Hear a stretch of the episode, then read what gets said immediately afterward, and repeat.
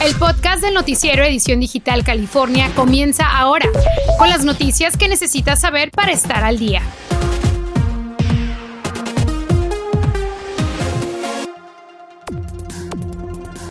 Permanece activo un aviso de bandera roja para el sur de California. Potentes ventarrones y baja humedad propagan incendios de maleza. Los niveles de crímenes dentro de las estaciones del metro han aumentado y ahora son los usuarios los que se quejan y tienen temor. Le tenemos estadísticas. Uh, es una, una bendición de Dios tener, tener el sustento de la comida. Es una ayuda indispensable para muchas familias golpeadas por la crisis. Entérese dónde podrá ir a buscar comida. Comenzamos.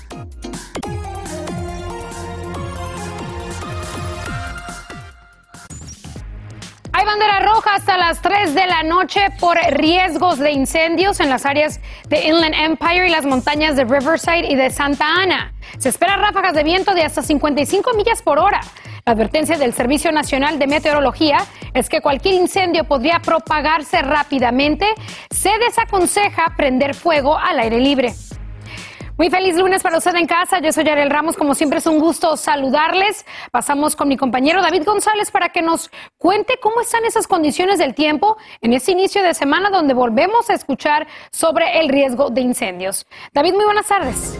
Muy buenas tardes, Yarel. Estamos hablando de cerca de 10 millones de personas aún afectadas por estas condiciones adversas. Esa inestabilidad atmosférica predomina en nuestra zona de cobertura. Lo tienen en pantalla Fillmore, Santa Clarita, San Fernando, también Arcadia, incluso sectores de Los Ángeles aún registrando esas ráfagas de viento de hasta 30 a 35 millas por hora. Nuestro modelo de vientos indica que la zona terrestre hacia el condado Ventura está registrando ráfagas de viento sostenidas de 18 millas por hora. Sin embargo, si usted transita sobre nuestras autopistas, especialmente la autopista 126 en Fillmore, estará viendo esas ráfagas de viento en este momento, 32 millas por hora hacia Valencia, la interestatal 5, ahí muchos camioneros, ráfagas de hasta 30 millas por hora. Sin embargo, hacia la zona de Santa Clarita están reduciendo la velocidad 29 millas por hora. A eso le vamos a agregar esa baja humedad relativa, condiciones sumamente secas y altas temperaturas. Incluso estamos viendo ese termómetro registrar los 83 grados. Hablaremos de esto y mucho más en mi próxima intervención. Yarel. Muy bien, David, gracias. Y escucha bien, una de cada cinco secoyas gigantes se han perdido en los dos últimos años aquí en California debido a los incendios. Es una pérdida irreparable porque son árboles que han vivido más de mil años. Los bomberos forestales trataron de prevenir este año más daños luego de que en el 2020 las llamas arrasaran con miles de secoyas, pero las condiciones de sequía, las altas temperaturas y los fuertes vientos hicieron más vulnerable la situación. Y aumenta la preocupación por la falta de seguridad en el metro de Los Ángeles y más a raíz del asesinato ocurrido en una estación recién renovada. Soy Navarro nos tiene lo último con importantes consejos para los viajeros. Adelante, Zoe, te escuchamos. Así es, Yarel, son diferentes líneas del metro por las que nuestra gente viaja a diario hacia sus trabajos y son precisamente ellos los que han visto un aumento no solamente de robos, de asaltos sexuales, sino también de muertes. Cada día son más incidentes que se reportan en las diferentes líneas del metro. Así lo dijo el departamento del sheriff, pero pareciera que el nivel de gravedad también va en aumento. Ayer mismo en la estación Rosa Park de Los Ángeles se registró una muerte a mano armada en plena luz del día y los usuarios se sienten con temor. A veces también tengo que tomar el transporte público en las noches. Ah, sí, desafortunadamente hay, situaciones donde de verdad que no me siento segura, pero este, nomás tomar el tiempo para ver y asegurarme de que estoy bien. Que haya, haya más gente aquí para ayudarles, el security que ayude. Después de Nueva York, Chicago, el sistema BART al norte de California nos posiciona en cuarto lugar con el 28% de la cantidad de delitos violentos más alta en autobuses y trenes entre el 2019 y el 2020. Algunos se sienten afortunados de no haber tenido que pasar por ningún tipo de situación como esta, pero aseguran se debe a la forma en la que viajan. Hablo con toda la gente alrededor de mí. Somos como una, uh, una comunidad pequeña que nos juntamos y estamos en el tren juntos todos los días y nos ayudamos unos al otros. Algunas recomendaciones para los usuarios son, pasajeros distraídos son blancos de los ladrones, Los robos son más frecuentes al entrar y al salir de autobuses y trenes. Reporte cualquier situación sospechosa llamando al 888-950-7233. Y aunque la cantidad de usuarios ha bajado durante la pandemia, se espera que las autoridades puedan tomar cartas en el asunto para dar tranquilidad a todos los que transitan en este medio diariamente. Desde Union Station en Los Ángeles, Zoe Navarro, vuelvo contigo al estudio. Muy bien, gracias Zoe. Y volvió a ocurrir un robo masivo en una joyería de un centro comercial en el área de la Bahía. Y no es el único robo de este tipo. Al menos 50 personas armadas con martillos rompiendo los vidrios y se llevaron todo lo que pudieron. También robaron en una tienda Macy's de ese mismo centro. No se sabe si es el mismo grupo que ha robado en otras tiendas eh, y el fin de semana hasta ahora no se han realizado arrestos. Y residentes en Pasadena piden más seguridad y protección luego de que una bala perdida mató a un niño de 13 años que estaba en, su habitación jugando videojuegos. Se escucharon de tres a cinco disparos que algunos vecinos confundieron con cohetes. Las autoridades descartan que el niño fuera el objetivo del gatillero. Aún no tienen descripción del sospechoso. Y una de cada ocho personas en Estados Unidos puede haber experimentado inseguridad alimentaria durante este año. Eso según datos de la organización Feeding America. Los bancos regionales de alimentos anticipan que podría haber un mayor número de personas que acudan por ayuda debido a la inflación, especialmente de cara a las cenas familiares de fin de año.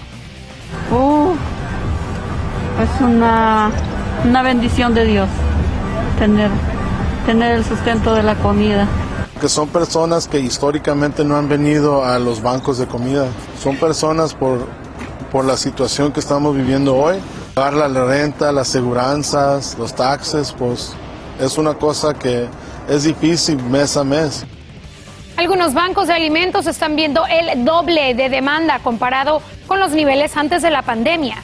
El alto costo de la comida en los supermercados hace que más familias también tengan que solicitar esta ayuda. Y a nivel nacional, la tasa de inflación registra su aumento más alto en los últimos 13 años. Hacer la despensa para la cena de acción de gracias está costando mucho más caro que otras veces. Diana García nos tiene algunos consejos sobre cómo ahorrar con platillos alternativos todo ha subido de precio. Así que antes de ir por el mercado para esta cena de acción de gracias, existen varios elementos que deberemos tener en mente. Hoy hablé con personas de distintos países y me dicen de qué manera ellos ayudan a su bolsillo implementando otros platos típicos. Bueno, yo creo que nosotros los mexicanos lo que podríamos hacer para invitar a toda la familia sería hacer un pozolito, ya que el pozole lo podemos hacer de carne, de pollo, para los vegetarianos sin carne. Y ya sabes, con eso alimentamos a todo el ejército y hasta los amigos si quieren venir. En vez de el pavo, podemos hacer unos panes con pollo que son muy tradicionales y es un platillo típico del Salvador.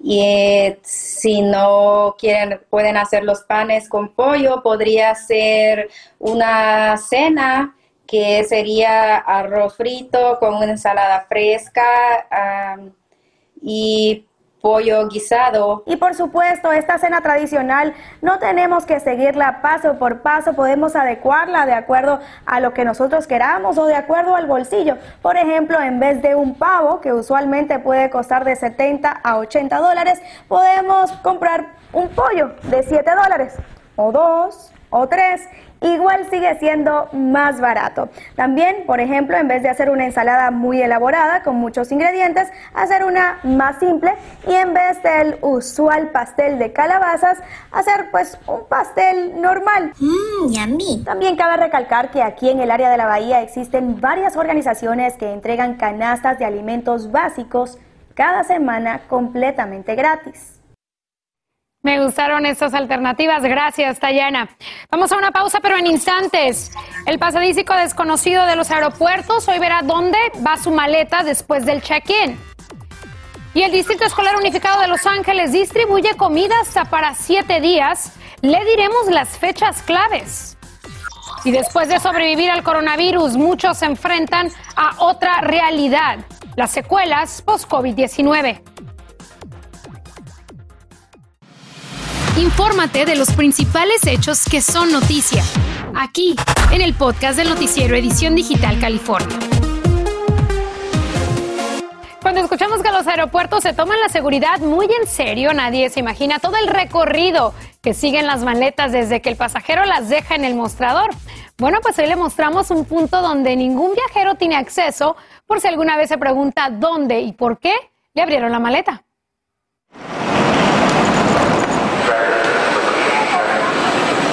Los viajeros es una incógnita a dónde van a parar las maletas después de registrarlas y dejarlas en el mostrador de facturación de la aerolínea. Este día aprendimos que estas embarcan en una importante aventura. Es muy importante para nosotros que el público esté al tanto de que esto no es una, un proceso inmediato. La Administración de Seguridad de Transporte o TSA, agencia que gestiona este proceso, nos permitió el acceso a presenciar el recorrido que hace nuestro equipaje. Cada maleta tiene su lugar donde va, se toma la foto, se hace rayos X. Este es el área que la mayoría de los pasajeros desconocemos. Por aquí viajan nuestras maletas a través de un sistema de tratamiento y clasificación de equipaje que es automatizado y solo el 5% de estas maletas son inspeccionadas. Antes de llegar a estas autopistas de tránsito de maletas, a cada una le colocan un código de barras que sirve para llevarlas al vuelo apropiado e identificar al pasajero en caso de ser necesario. Y eso es nada más porque los pasos que tiene que seguir. Se lee el código, pasa por, por la cinta donde va, las cintas pueden seguir su propio camino, ¿verdad? Y eso es todo basado en el código. Y luego, más que nada, si hay una pregunta, hay algo dentro de la maleta que cause problemas, entonces la maleta se saca para inspección. Sin excepción alguna, cada maleta recorre las cintas transportadoras que se encargan de pasarlas por las normas de seguridad antes de abordar el avión.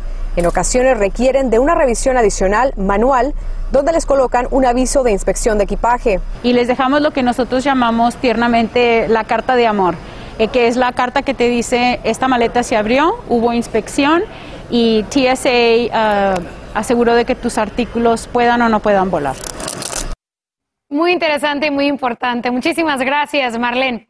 Y aunque esta semana no tienen clases los estudiantes de Los Ángeles, el distrito escolar sí tiene comidas para ellos. Las familias pueden recoger sus cajas con alimentos en uno de los 63 puntos de Grab and Go establecidos. Cada caja contiene alimentos para siete días y además podrán obtener una caja adicional del Banco de Alimentos. Como comunidad todos nos, nos unimos y nos ayudamos el uno al otro y ahorita pues como le digo los tiempos están difíciles y este pues qué bueno esto la verdad gracias a la organización que, que están proveyendo para nosotros gracias para obtener más información y lista de sitios donde están repartiendo los alimentos puede ir a la página achieve.lausd.net diagonal café LA. Y aquí tiene otras fechas importantes para que vaya tomando en cuenta cuándo el Distrito Escolar de Los Ángeles estará repartiendo comida cuando los estudiantes estén de vacaciones para que lo tenga bien apuntado. Hay más de 50 secuelas post-COVID-19 registradas según un estudio. Y esos son síntomas que tienen a largo plazo las personas después de recuperarse de haber estado enfermas con coronavirus. Hoy saludamos al doctor Edgar Chávez para hablar sobre eso. Doctor, gracias por acompañarnos. Eh, díganos de qué tipos de síntomas estamos hablando. Sí, estamos hablando de que la gente después de, tener el COVID puede tener ah, dolores de cabeza. Ah, el más frecuente es fatiga la persona dice no puedo ah, hacer lo que hago en la vida diaria. Ah, eh, mucha gente también dice que tiene problemas estomacales, pero los principales son dolor de cabeza, fatiga ah, y esa sensación de que su mente no está donde estaba anteriormente. Mm, ¿Y por cuánto tiempo son esas secuelas? Usualmente esto puede durar en una persona entre seis meses a nueve meses, algunas personas hasta un año puede durar, entonces no es algo que se quita mm. rápidamente. Increíble. ¿Quiénes son las personas más propensas a tener esos efectos a largo plazo? Pues mira, ahorita estamos haciendo muchos estudios y todavía no sabemos exactamente cuáles son los factores que contribuyen a que alguien tenga estas secuelas, ah, pero si una persona tiene problemas de sistema inmunológico, que ya están a, una predisposición, esto puede hacer que tenga estos problemas a largo plazo, pero ahorita no sabemos gente que es completamente sana termina teniendo estos síntomas. ¿Y qué recomendaciones da para quienes padezcan estos efectos? ¿Cómo pueden dejarlos atrás? Pues mire, e, es cuestión de que usted acuda a su doctor ah, y que le hagan estudios para ver si hay alguna otra cosa que usted tenga que pueda haber medicina para darle, ah, pero en general lo que nosotros estamos haciendo es solamente esperar, darle tiempo para que el sistema inmunológico se sane solito. Y hablemos por último de las dosis de refuerzo. ¿Qué efectos secundarios pueden mostrar las personas con esta dosis? La segunda dosis en este momento eh, no está causando muchos efectos secundarios porque es menos de la dosis completa. Entonces, usualmente son dolores en el, en el lugar donde le inyectaron, puede que tenga un poquito de fatiga, dolor de cabeza al otro día, pero usualmente no dura más de 24 o 48 horas. Es algo muy leve, no debe de esperar fiebres altas o dolores de cuerpo muy fuertes. Muy bien, pues excelente. Muchísimas gracias al doctor Edgar Chávez por estar el día de hoy con nosotros. Buenas tardes. Buenas tardes. En instantes, el dinero les cayó de un camión, pero ahora tendrán que devolverlo. Y la escasez de suministros afecta a la industria médica. Pacientes se ven obligados a reutilizar sus aparatos médicos. Riesgo alto de incendios para los valles San Fernando y San Gabriel. No enciende fogatas, por favor. Recuerde condiciones precarias aún el día de hoy. Y después veremos otro segundo evento. Los detalles después de la pausa comercial. Aquí lo esperamos. Continuamos con el podcast del noticiero Edición Digital California.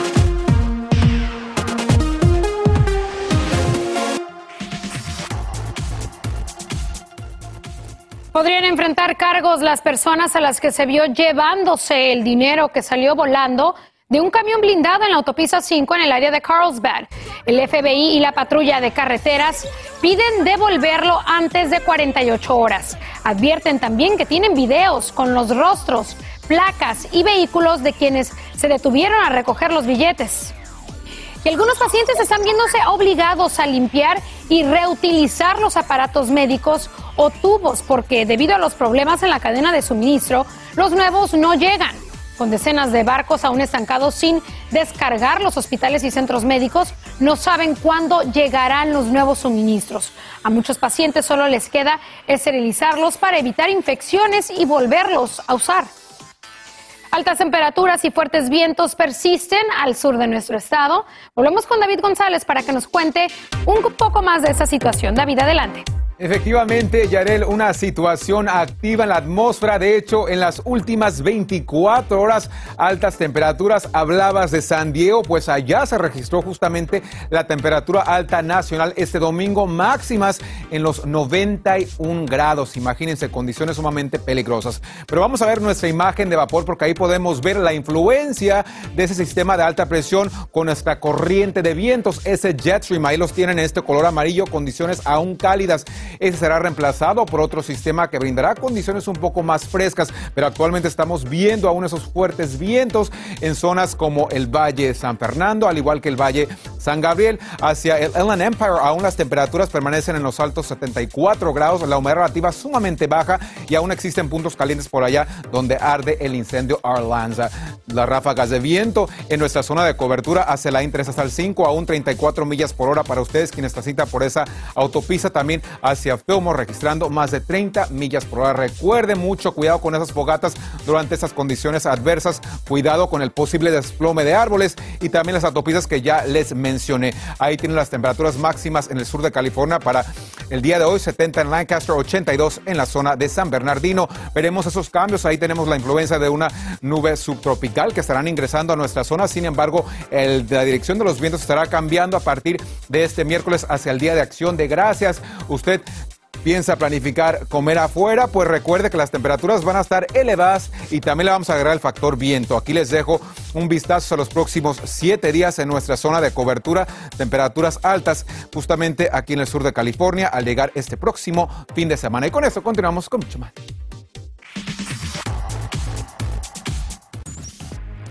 Trending 123, el jefe de la policía del departamento allá en de Waukesha, Wisconsin, dijo que el responsable de la tragedia fue detenido a poca distancia del lugar y están seguros de que actuó solo. También dijo que no hay pruebas de que se trate de un incidente terrorista. Se cree que más de la mitad de los heridos eran niños, una tragedia. Eh, lo ocurrido, estamos siguiendo muy de cerca lo que eh, pasa en Wisconsin. También el doctor Anthony Fauci dice que no hay razón por la que las familias vacunadas no puedan celebrar juntas el Día de Acción de Gracias y todos están vacunados y toman esas precauciones. Además dijo que no hay confusión y no hay falta de claridad en cuestión de lo que recomendó los, los CDCs en las vacunas de refuerzo.